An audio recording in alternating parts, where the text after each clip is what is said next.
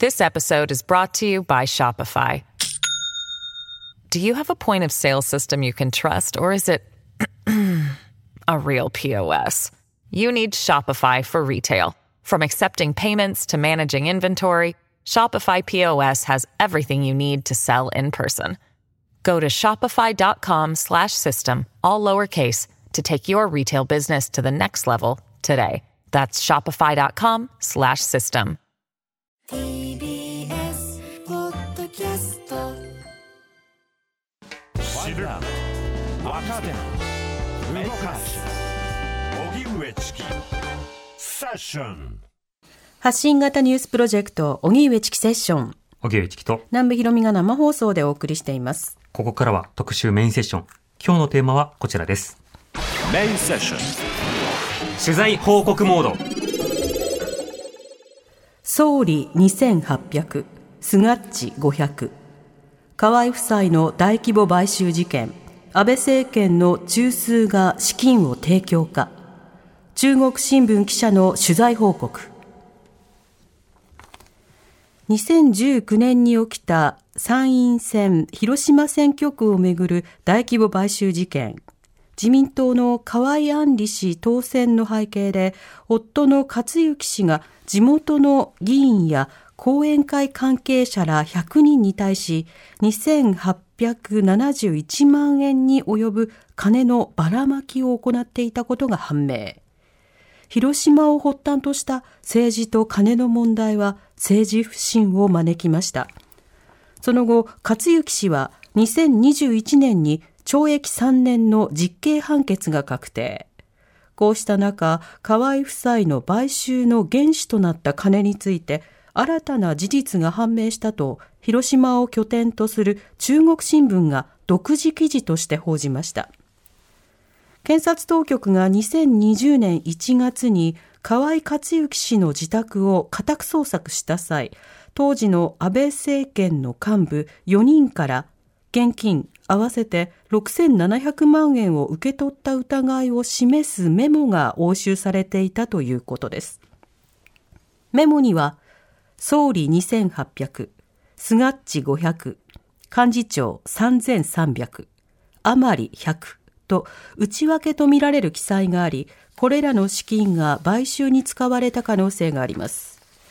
中国新聞は事件当初から広島の地元紙としてこの事件を徹底取材。その模様はばらまき、河合夫妻大規模買収事件全記録として出版され、今も政治と金の問題を追及すべく取材を行っています。今日は買収事件を当時から追い続ける中国新聞編集委員による取材報告です。では本日のゲストをご紹介します。中国新聞編集委員室長の荒木則隆さん、リモートでご出演いただきます。荒木さん、どうぞよろしくお願いいたします。よろしくお願いします。お願いします。荒木則隆さんは1996年に中国新聞社に入社尾道支局山口支局東京支社などを経て今年3月から編集委員室長に政治と金の問題などを中心に取材なさっています河合夫妻の大規模買収事件では当時デスクを担当し取材の模様は共著ばらまき河合夫妻大規模買収事件全記録にまとめられています。はい。荒木さんは普段はどういった取材をなさってるんでしょうか？はい。編集員は担当の紙面があるわけではないので、自由にテーマを選べる存在でありまして、うん。私は政治と金と、あと、ローカル線の損廃問題を主に取材しています。ローカル線、鉄道の、はい。今、どんどんなくなったり、そうそう災害によってね、災害をきっかけにさらになくなるという動きもありますもんね。中国地方は非常にえー過疎が進んでおりまして、うん山間部を中心に深刻な問題になっております。うん。そして政治と金の取材ですが、これはいつぐらいから続けていらっしゃるんですか？私は先ほど紹介にもあったように、デスクというですね、あの、現場の記者というよりは、現場の記者が書いた、あー集めた情報とか書いた記事を集めてですね、いろいろ編集方針を決めていく、そういうちょっと、あの、一線の記者ではないんですけど、うんそういうデスクとして、えー関わり続けてきました。はい。これまで今回、やっぱりその河合夫妻の出来事大きかったと思うんですが、それ以外の問題も追い続けたということですか？まあでも主には河合夫妻の問題をここ最近はずっとやってました。うん。では改めてなんですけども、この河合夫妻の問題、大規模買収事件と言われますが、4年前の出来事なので、ちょっと細かなところを忘れてしまっているという方もいらっしゃると思いますので、一から伺っていきたいと思います。まず2019年参議院選挙、広島選挙区をめぐる大規模買収事件でした。これはどういった事件だったんでしょうか？はい。えー河合案里さんが自民党から立候補することになって、えー広島選挙区では自民党の現職議員と野党系の現職議員による計3人で2議席を争うという非常に激しい選挙でした。はい。そして、安里さんの選挙戦を仕切っていたのが、夫の河合克行さんで、選挙の3ヶ月前から、あーもちろん人知れず密かな動きですけども、広島県内の選挙、県内を回って、えー地元の県会議員だとか、市議会議員、そして市長とか町長、こういった人人々に現金入りの封筒を渡していました。うん。当初、あの、河合夫妻は、あーその頃にあった地方選挙の陣中見舞いや当選祝いだったということで、無罪を後半でその後主主張するようになるんですけども、最終的には裁判で買収の金と認定をされました。うん、なるほど。これあの、2議席を争う選挙区において、自民党が2人立たせるっていうのは、まあ、なかなかの動きだと思うんですが、なぜ現職がいるにもかかわらず追加で河合杏里さんが、まあ、加わったことになるんでしょうか？これはなかなか当事者が認めない話ではあるんですけども、当時の現職は、あの、今の岸田派の、溝手健生さんという議員で、はい。ちょっともうお亡くなりになってしまったんですが、あの、なんと言いますか、当時の安倍政権とはちょっとあの関係が良くない、そういう間柄で、そこに、まあ、安倍政権お墨付きの河合案里さんを立てて、うん。まあ、それによって2議席独占というのが、もちろん自民党の大義名分として、2人自民党で取ろうというのが大義名分であるんですけど、はい。まあ、その一方で、結局は自民党の中での、やはり先ほど言った溝手さん憎しのところもあったのではないかと言われ続けています。うん。これどうして溝手さん憎しとまでなったのか、どういったことが囁かれてるんですか？言われているのはやはりですね、安倍政権の、第一次安倍政権の時に溝手さんは、あの、入閣をしていたんですけども、はい大臣としてですね、防災担当大臣だったんですが、その時に、あの、参院選挙で安倍さんが惨敗して、非常にえーその後辞職するというえー局面があったかと思うんですけど、うん。その時に結構溝手さんが批判をしたんですね。うんその安倍さん、安倍さんが辞任しないことに対して。それに対するやっぱり、えー傷というか溝。これがいつまでと経っても埋まらないというか、そういう言われ方をしていました。うん。それが10年越しでっていう格好になったわけですか？そうですね。うん。あともう一つはやはりあの、これも当事者は絶対認めませんけど、まあ、岸田さんの目をつむというか安倍政権側の狙いもあったとも言われています。はい。地元広島での影響力で、はい。あの、岸田派をちょっと削ぐという意味ですか？そぐ。地元の広島で、その重鎮の議員をとを落とす、はいそういう岸田さんが総理になれるのかと。うん。そういうのも、まあ、いろいろな暗闘でしたね。政治的にはうん。。なるほど。結果としてその2議席というのはどうなったんでしょうか？えー最終的には自民党から出た河合案里さんが、えー最終的に猛烈な追い追い上げをして当選し、一方、溝手さんの方は勢いを失ってですね、落選。うんそして、えー野党系のお現職が当選して、結局自民党は1議席、野党系も1議席という形になりました。うん。そうすると岸田派からその安倍派の方が、あの、もう議席交代という格好になったということになるわけですかそうですね。うん。なお、その河合、河合杏里さんのその選挙の際には、あの、様々な、えー閣僚級の方とか幹部級の方も応援などには入ったんでしょうかはい。えー安倍さんも入りましたし、えー菅官房長官、二階幹事長、えーこぞって皆さんいらっしゃいました。うん。で、安倍さんに至っては、あの、山口のお地元で抱えている秘書の方々を広島に投入して、えー、アンリさんの陣営を後押しする。そういう選挙戦になってました。はい。また菅さんが一緒になんかこう、パンケーキを食べるみたいな写真というのも非常に有名になりましたよね。そうですね。あの、私もその時パンケーキが好きだというのを初めて知りましたけど、非常に SNS なんかでえー拡散されてですね、はいそれなりの効果があったと記憶しております。うん、なるほど。この当時の河合夫妻の選挙、あの、非常に広報戦略が行われていたり、そして多くの応援が入ったということですけれども、当時やはり他の選挙と比べて違うな、お金がかかってるなという印象はあったんでしょうか？あの、もう現場の記者から聞いてるとかなりあったと聞いてます。うん。えっと、広島県内には120万のお世帯があるんですけども、はい。えーそこにですね、えー、アンリさんを特集した自民党の機関紙というのを3回にわたって吸って、はい。それを全世帯に配ったんですね。え、120万世帯かける3。はい。うわもう、そ、あの、印刷代もそうですし、えーその郵送代というか、ポスティングの費用、うんこれも相当なものでした。はい。そうしたことに大規模なお金を使っていた。このチラシ以外にも使ってたんですか、えっとですね、オートコールというのを盛んにやってまして、まあ、アンリさんの声で、声を吹き込んだ、そういう録音をですね、えー無作為にどんどんえー自動でかけて、うん。出ると、えー投票お願いしますというような呼びかけをアンリさんの声でするという、そういうオートコールというのもやっていて、これもかなり、えー資金がかかってるんじゃないかということで、かなり話題になりました。うん。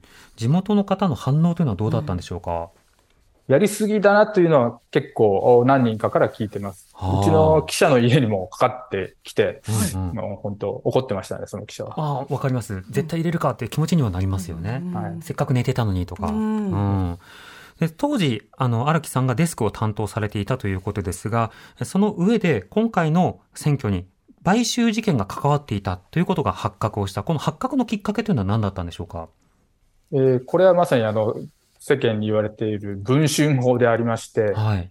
えー週刊文春が、じアンリさんの陣営で、車上運動員という、あの、選挙カーに乗ってお願いしますという、うんああの、放送する方ですね。そういう車車上運動員に法定の上限額の2倍の報酬を払ったのではないかという特ダネをを報じまして、はい。それがきっかけです。ああ、じゃあ地元新聞としては、わうちの地元の出来事っていう、やはりそういった反応はあったんですか？もう本当す、すごくありました。うん。ショックでしたね。あ、悔しさというか。ですね。うんはいその対最初に出てきたのが、その運動員の買収疑惑ということですけれども、その後の取材というのはどういうふうに進めていったんでしょうか？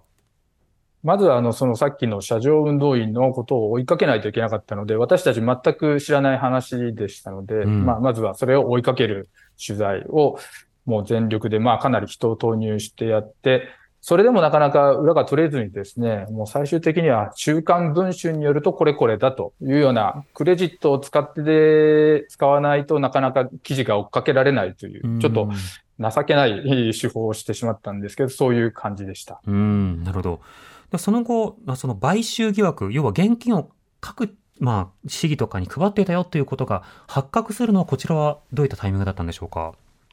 これはですね、あの、その後なんとかやり返そうということで、まあ、あの、広島県議会とかあを担当している記者がなんか、どうも現金を議員に配っているらしいという情報をキャッチしましてう、ん。で、同時に文春さんも続報をいろいろ打とうとしているという情報があって、もしかしたらこれを狙ってるんじゃないかってことで、うん。かなり取材えー力を入れまして、なんとか、それは、あの、やはりですね、私たち、あの、日頃からそういう議会というのは取材してますのええで、その人脈でなんとか裏が取れまして、はい。そういう現金を配って、何人か、3人でしたかね。複数に配ったことは裏が取れたので、その時点で、えー記事にはしました。ああ、そのタイミングではこれだけ大規模だということはまだ想像はしてなかったんですか？してませんでしたね。うん。なるほど。その当時の取材というのはどういうふうに情報を集めたのか、その苦労というのはどうですか？当時というのは最初の方です。あの、そうですね。買収事件、当初の処方の時ですね。それはもう本当に、えー県議会で配られているという情報だったので、とにかく県議、県議会に当たっていったんですよ。うん県、県会議員全員に。はいで、まあ、50何人いるんですけど、54人だったか。はい。そういう人たちにそれぞれローラー取材というか、一人一人、あんたもらってないかっていうのを当たっていって、で、最終的に認めたのが3人ぐらいいて、それで記事にして、まだその、最終的には県会議員だけじゃなくて、各地の市議会議員とか、うん町会議員とか、市長も含まれるんですけど、そういう人たちに渡渡っていたんですけど、ちょっとその段階ではそこまでの情報も認識もなかったです。うん。そして処方を行うと、あの報道するということでしたけれども、そこからさらにどうもこれは範囲が広いようだということが分かったのは、これどういったタイミングなんですか？これはですね、その先ほど言った車上運動員の事件を、まあ、最終的に検察庁が秘書を逮捕したりして、刑事的な手続きをしたんですけど、はい。それを秘書を起訴して、ああ、やれやれ一旦一段落するかなと思ったその翌日ぐらいから、なんかあの、知り合いの議員が、地方議員ですけど、うん。その人たちの携帯電話がですね、とにかく繋がらなくなったんですよね。ほで、あの、じゅ現場の記者が、おかしいおかしいっていうので、じゃあ、ちょっと会いに行ってきますということで、それぞれ会いに行くんですけど、会って理由を聞いたらなんかトイレに落としたとか、今回機種を急に変更したくなったからちょっと今出してるんだとか、う。なんか変な理由を並べてですね、うん。もう明らかにこれ何か起きてるなとはい。いう感じでしたね。うん。なるほど。不思議な、要は、あの、各議員たちが繋がらなくなるということなんですが、それの理由が分かっていくのはどうしてなんですか？これはやっぱりあの、基本的にはなかなかすぐに議員さんたちは答えてくれないんですけど、はい煙に巻こうとして。うんうん。ただやっぱり中には、あー正直な方とか、まあ、あと、やっぱり私たちもいろんな人間関係を作ってきてるので、あんたには嘘をつけんな、みたいな感じで、あの、実は、あー検察の任意聴取を受けてると。うん。で、聴取の時にスマートフォンを押収されたと。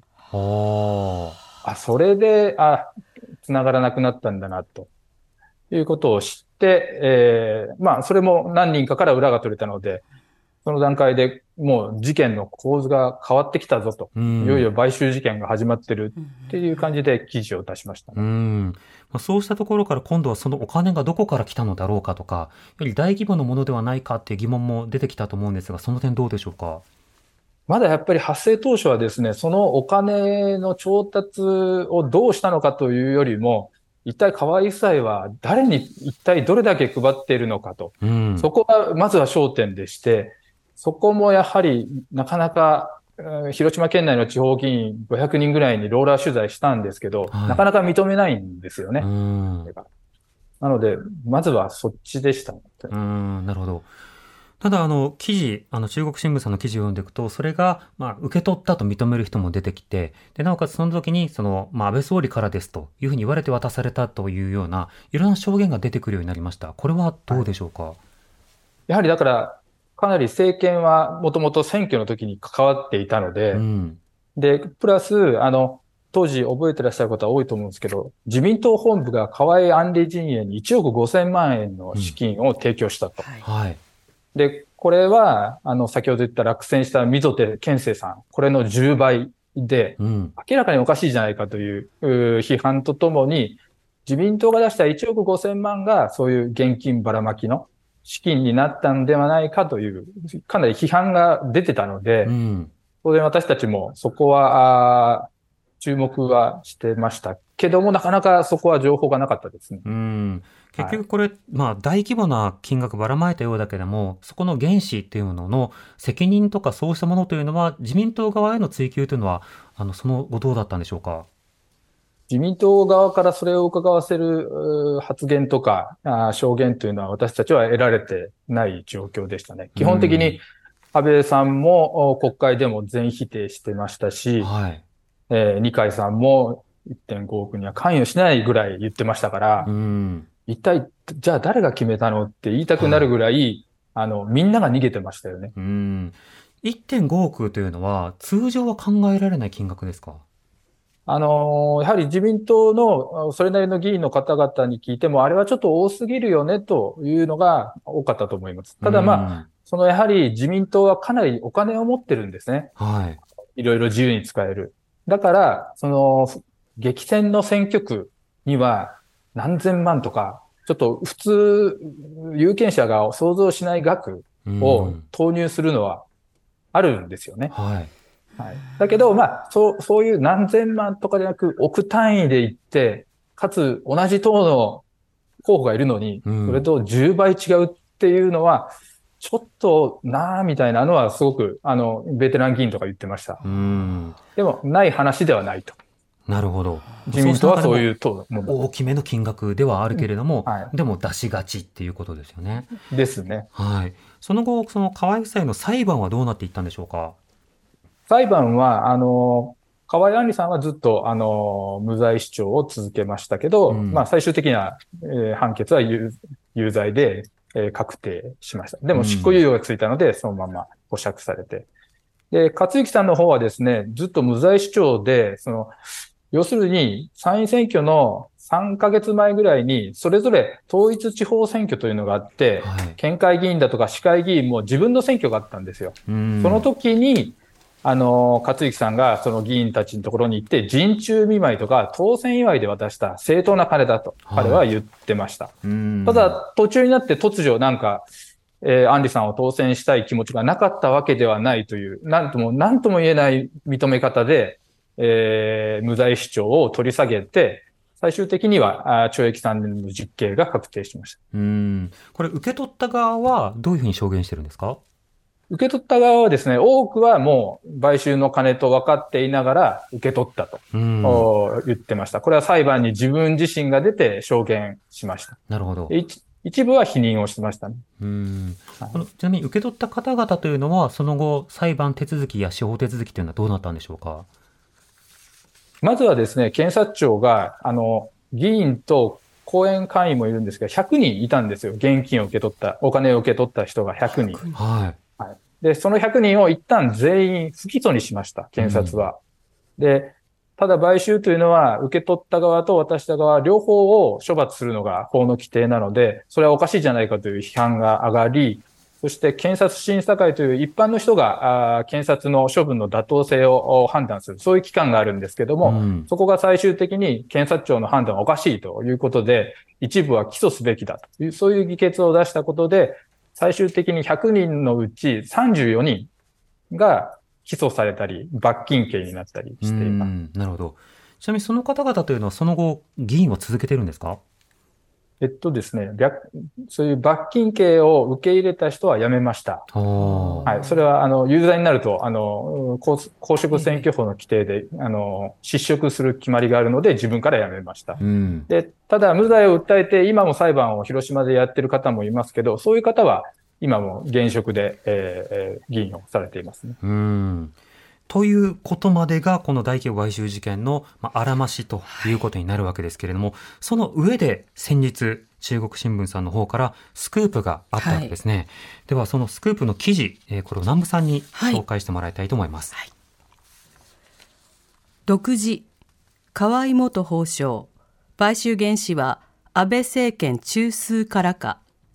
4人から6700万円思わせるメモ自宅から検察押収。2019年7月参院選広島選挙区をめぐる大規模買収事件で検察当局が2020年1月に河合克行元法相の自宅を家宅捜索した際当時安倍晋三首相をはじめ安倍政権の幹部4人から現金合わせて6700万円を受け取った疑いを示すメモを発見し押収していたことが7日関係者への取材で分かった。検察当局は元法相が広島県内の地方議員や後援会員に現金を配り回った買収の原資だった可能性があるとみて捜査していたという。関係者によるとメモは A4 番上半分に第37500万円第77500万円と書かれそれぞれ入金された時期が付記されている。その下にプラス現金6700と手書きで記されさらにその下に総理2800スガッチ500幹事長3300余り100と手書きされていた。東京地検特捜部などの検察当局は、総理は安倍首相、菅っちは菅義偉官房長官、幹事長は二階俊博自民党幹事長、甘利は甘利明党選挙対策委員長で、数字は提供した金額を万円単位で示しているとみて、克行氏を追及したが、捜査は進展しなかったとみられる。安倍氏ら4人と克行氏の主な政治団体や政党支部の政治資金収支報告書には、このメモに記された資金のやり取りは載っていない。公選法違反、買収や政治資金規正法違反、不記載にあたる可能性もある。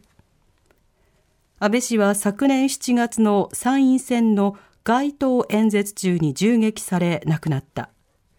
7日の中国新聞の取材に対し、二階氏は現金提供を否定した。一方、甘利氏は克行氏に100万円を提供したことを認め、選対委員長として他の候補にも一律に配った陣中見舞いだったと説明した。菅氏の事務所には同日午前に取材を申し込んだが、夕方までに回答はなかった。はい。こうしたメモがあったという証言が出てきたということですけれども、まずこの報道の内容、荒木さん、まず、あの、最初、その情報が入ってきて、どうお感じになりましたか？あの、私たちはですね、先ほどご紹介いただいた、ばらまきという本でもあの書かせてもらったんですけども、あの、最終的にそういう勝之さんのもとには自民党の中枢から何らかの裏の金が流れてきている。そういう情報は得ていました。うん、ですので、えー、この情報を聞いたときには、あ、やっぱりだったかという感じがしました。うん。その手書きのメモなんですけど、まず上半分に第3 7500、第7、7500と書かれている。これはどういった意味だと理解すればいいんでしょうか？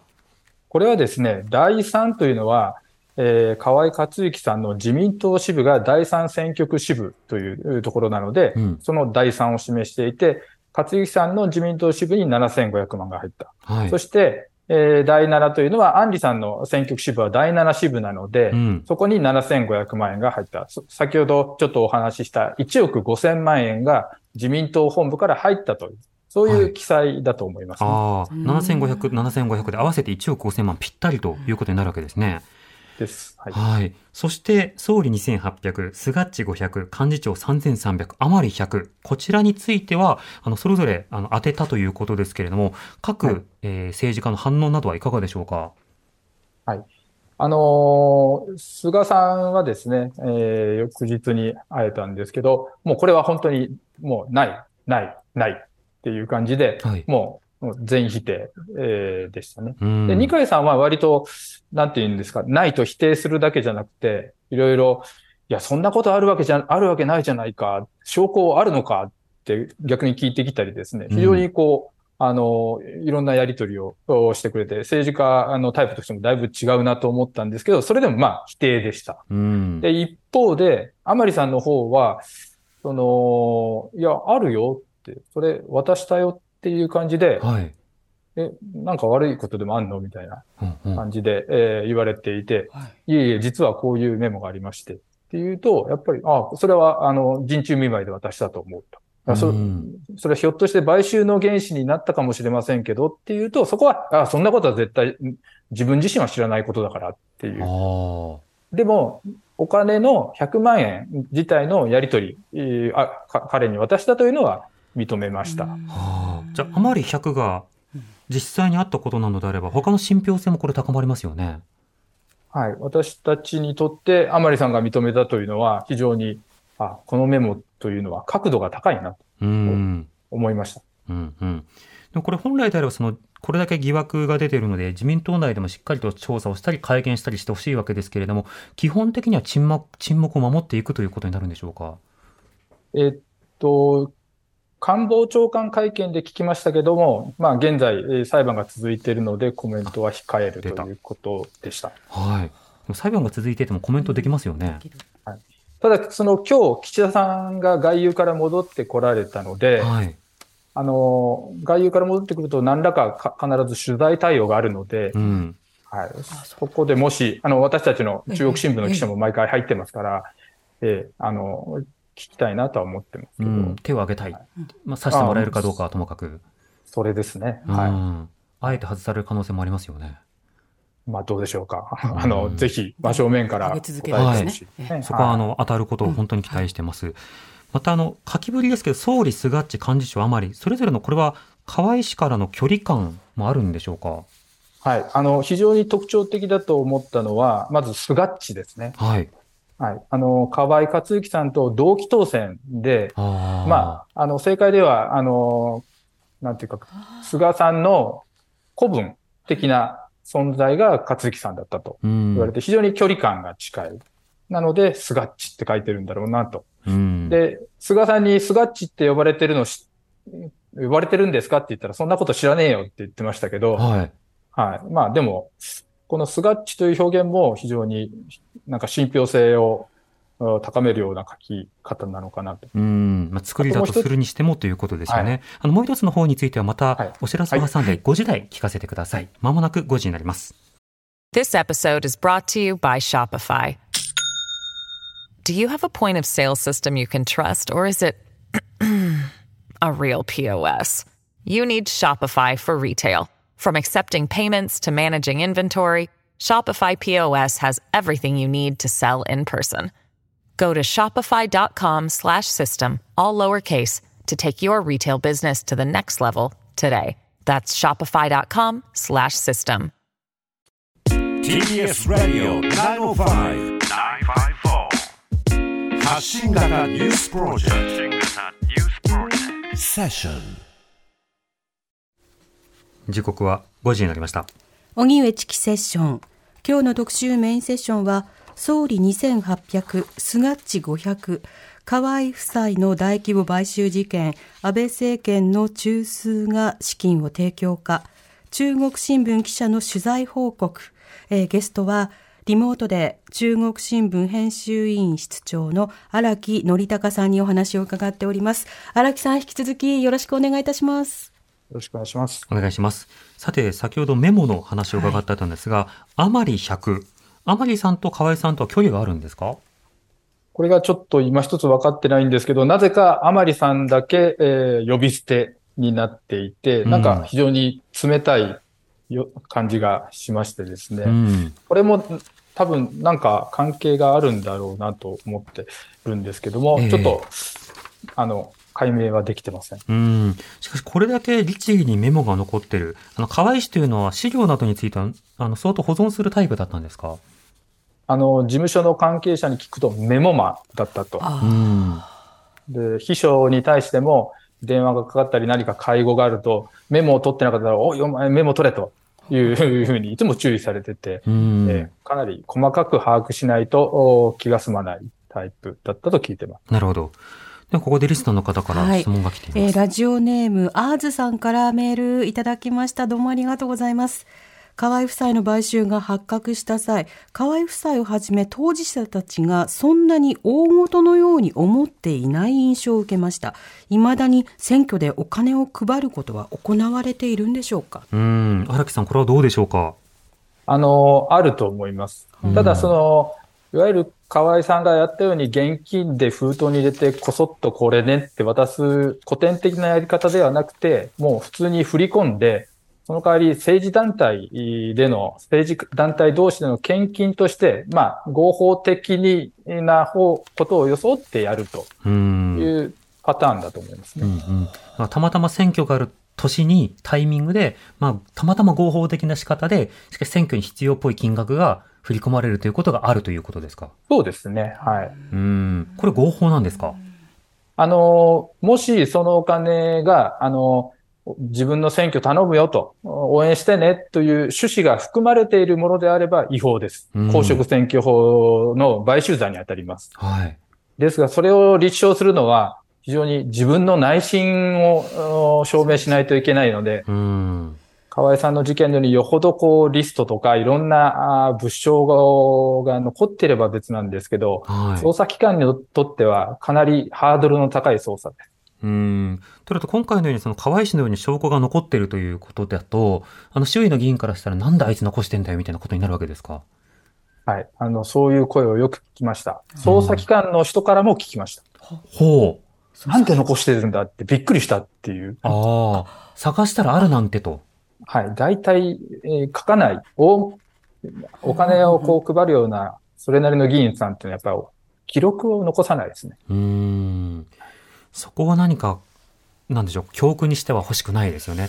そうですね。うん、うんしっかりと記録が残してほしいです。あともう一つ、あの、印象的だったのが、あの、中国新聞の記事で、その受け取った議員さんが、これは安倍総理からですと言われて渡されたので断れなかった。で、その方は確かそのお金使わないで取っといたんだけど、みたいな話も添えてたと思うんですけど、それを記事読んだ時は、あの、安倍さんから本当にもらったお金以外にも、安倍さんからだよっていうふうにある種の、まあ何でしょう、森というかブラフというか、ちょっと誇張していった可能性も考えていたわけですが、今回のメモなどを見るとそこどうでしょうか？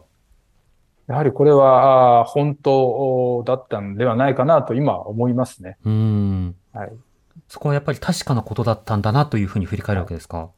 そういう誰々からという言葉があったのは安倍さんと、あと二階幹事長もあったんですよう。ん。で、今回のメモを見ると、やっぱり額が大きいのは安倍さんと二階さんなんですね。はい。菅さんと甘利さんは100万円単位ですから。スガッチ500で余りが100。はい。はいなので、やはり、あの、3300二階さん、2800の安倍さん。まあ、この二人がくれたものだという思いが勝之さんには、このメモが事実だとするとあったはずですね。うーん。なるほど。で、これ、このメモがあったにもかかわらず、ここの部分についての捜査というのは、どうなんでしょうか？やはりその途中で終わってしまったんでしょうか？えっと、勝之さんに対して、その、県、担当検事はもちろん、あの、聞いてはいるんですけど、はい。勝之さんの方はなかなか取り調べに応じなかった。で、そこでもう、おぷっつり終わってしまって、うんその、安倍さんとか二階さんとか4人に対してですね、まあ、任意で事情を聞いてみるとかですね、はい。まあ、家宅捜索をしてみるとか、そういう検察がよく取る手法がありますよね。うんそういうことは一切やってないですね。うーん。それはやっぱりこの段階、このメモがあったからという理由で、そこまでの捜査は難しいという判断ですか？まあ、あの、えー実際問題、捜査機関の側から見ると、勝之さんが取り調べに応じなかった段階で、うん。やはり非常に、えー立件できる可能性は一気に低くなったと。そこでもちろん、河合さんがちゃんと供述してれば、場合によっては分からなかったかもしれませんけども、取り調べに応じなかったので低くなったと。ただ、もしこれがですね、そういう大物議員じゃなくて、でもこいつらやってやりたいなと検察が思った場合、検察庁はよくガサ先行のせ捜査をするんですね。家宅捜索をまず入れて、はい。そこで証拠物をわーっとも持って帰って、そこに何か手がかりがないかっていうのをこう見るんですね。う。そういう捜査を、まあ今回の秋元議員のお事件でもやってますけども、それが特捜部のスタイルなんですよ。うん。だけど、やっぱりそういう大物議員になると、大した供述がない中で、やはり聴取したり、ガサを打ったり家宅捜索するっていうのは、やっぱりなかなか検察庁としてはしにくいんじゃないですかねう。ーん。一つの権力の効果も感じます。リスナーの方からこういったメールもいただきました。はい、えーラジオネームトリックスターさんからです。どうもありがとうございます。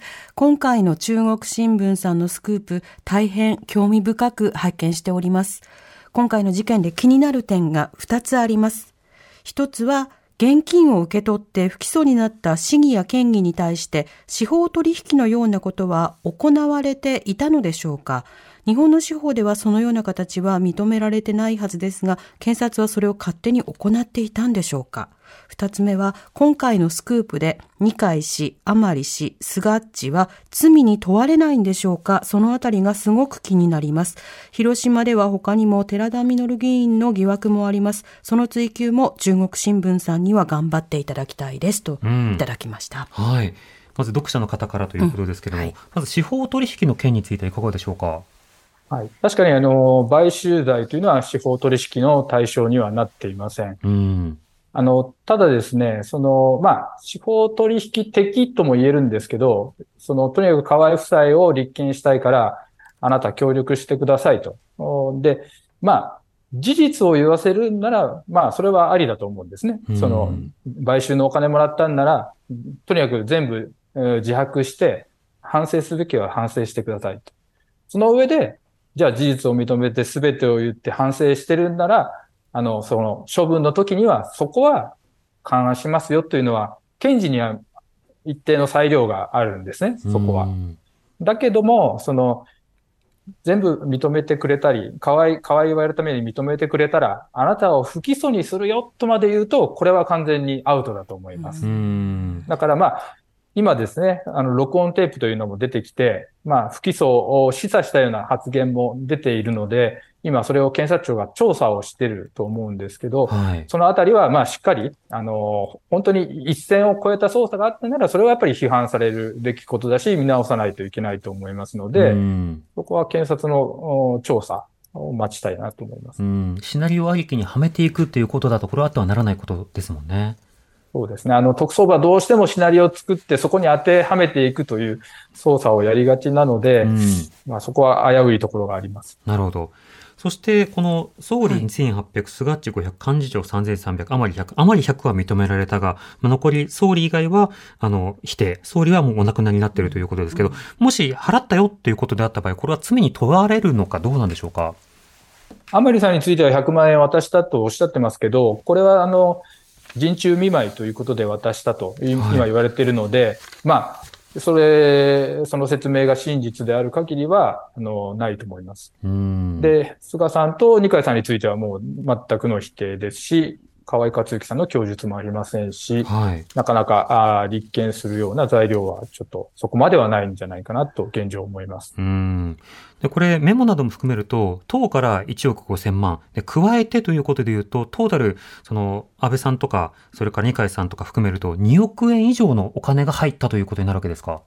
はい。そういうことになりますね。うん。そうすると、それだけの金が、えー使われた。それはチラシの配布とかもあったけれども、買収などに使われた。思った以上にさらに大規模になりましたね。そうですね。で、6700万円のうち実際に現金のばらまきがそこから出ていたとしても、まだ4000万円ぐらいのお金が残った計算になるんですね。はい。じゃあ、それは本当にどこに行ったのかなとも思います。うーん、なるほど。こうしたその相次ぐその政治と金の問題については、あの、中国新聞で今もさらにこう取材も続けていますけれども、どんな議論が必要だとお感じになってますか？やはりですね、あの、まあ、えー首相官邸には機密費というのがありまして、はいこれは使途報告を全くしないで済むお金なんです。そして、それともう一つ、各政党にはですね、政策、政策活動費というお金があって、うん。えー例えば二階さんで言うと、2019年のこの参院選挙の時に10億円ぐらいもらってるんですね。はい。で、二階、はい。二階さんがもらった10億円をどう使ったかは、あの、報告する義務がないんですよ。ほだから非常にブラックボックスになってまして、う。うん。ここのお金はいろいろなことに使われてると私は思いますね。うんだからこれは制度的な問題があるんですけど、国会は与野党ともに、与野野党も多分そこはもう触りたくないっていう本音が垣間見えるんですよね。ええはい、だからなかなか国会議員に任せていては、あの、そこは見直しのお手がですね、入らない、うんそういうことだと思います。なるほど。そうしたような制度が残りつつ、しかも記録を残さないでいいとなっていると、記録は残さないもの勝ちだという発想が政治家に浸透してしまう。その金以外のその文章などの方にも軽視する傾向が出てきてしまう気がするんですが、どうでしょうか？全くそう思いますね。だからやっぱり、その、リクルート事件とか過去の大きな事件があって、あの時にや透明化しようということでかなり制度改革しましたけど、あれからもう30年ぐらい経っていますが、はい今の政治家にはそういう機運が全くないですね。うんあの、と透明性を高めて国民に信頼される政治にしようという気概が全く感じられないのが残念ですし、あの、広島から選出されている岸田さんにはですね、はい本当に奮起してほしいですね。確かに、広島出身だというようなことをよくアピールしているので、はいじゃあ、お膝元で起きたこのことを含めて、しっかりと改善してくれるんですねっていうことを、これはもう理解に冠を立たさずというためには、世論がそれをちゃんとチェックするっていうことが大事ですよね。はい。うんこの報道のまあ重要さ、はいそしてそれが持っているその岸田政権に与えているメッセージ、はいそこも含めて多くの方と共有したいと思います。今日は中国新聞編集委員室長の荒木則隆さんにお話を伺いました。荒木さん、どうもありがとうございました。ありがとうございまありした。がとうございました。あのぜひ、ばらまき。あばらまきも皆さん、ねはい、書籍とあるので、はい。買ってお読みいただきたいと、はい活字でぜひ、読んでください。はい。またよろしくお願いいたします。お願いします。